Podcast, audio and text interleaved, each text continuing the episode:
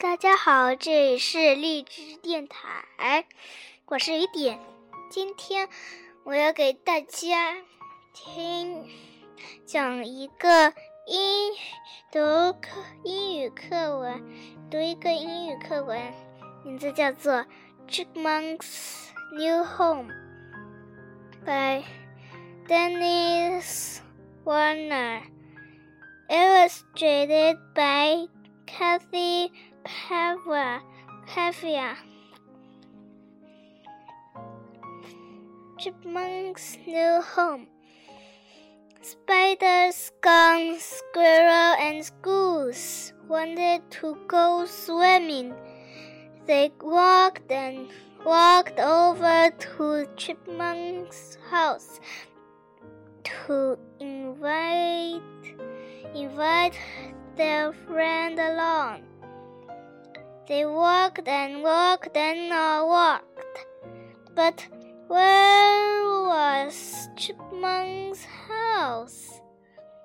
Chipmunk called Spider. Chipmunk, where are you?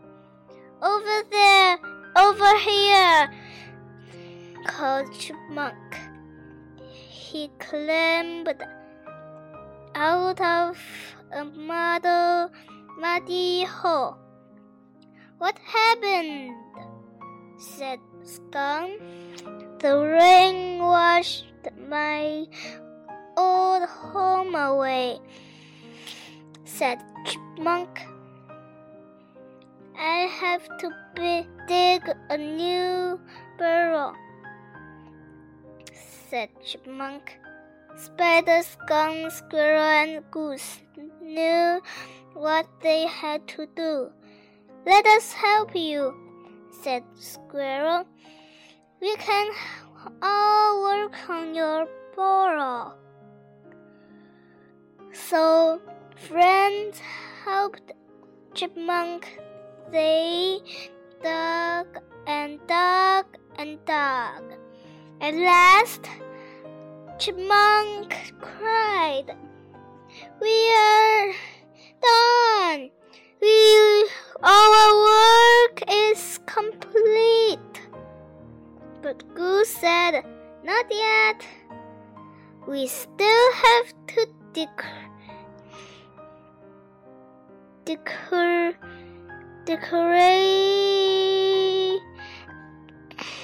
decorate.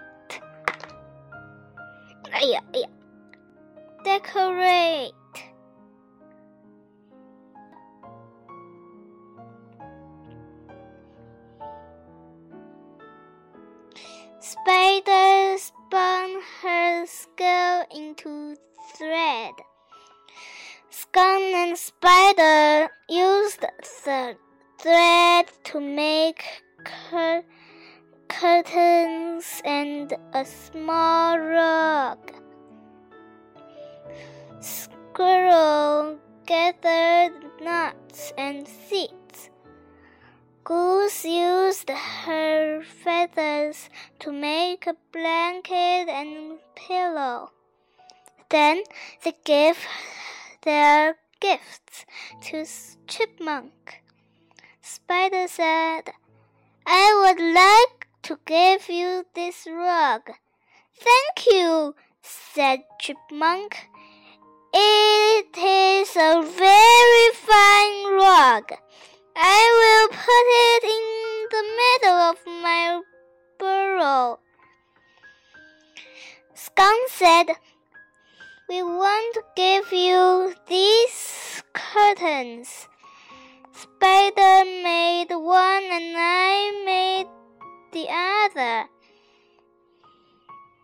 Thanks you, thank you so much, said Chipmunk. They will look beautiful in my burrow.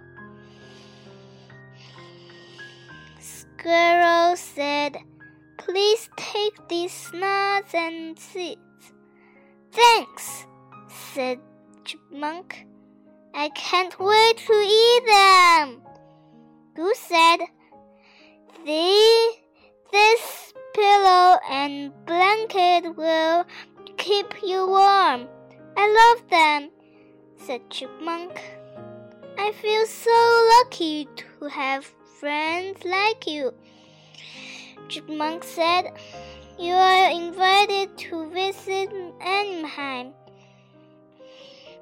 And you are invited to come swimming, said Skunk. So they ran down to the lake and all jumped into the water together. 快看哦，这个鸭子浮起来了！你是们，你们是不是觉得蜘蛛不能游泳呢？ 那只大蜘蛛呢，正在游泳圈上呢。认一下单词吧。Eat, give, one, put, small, take, burrow, complete。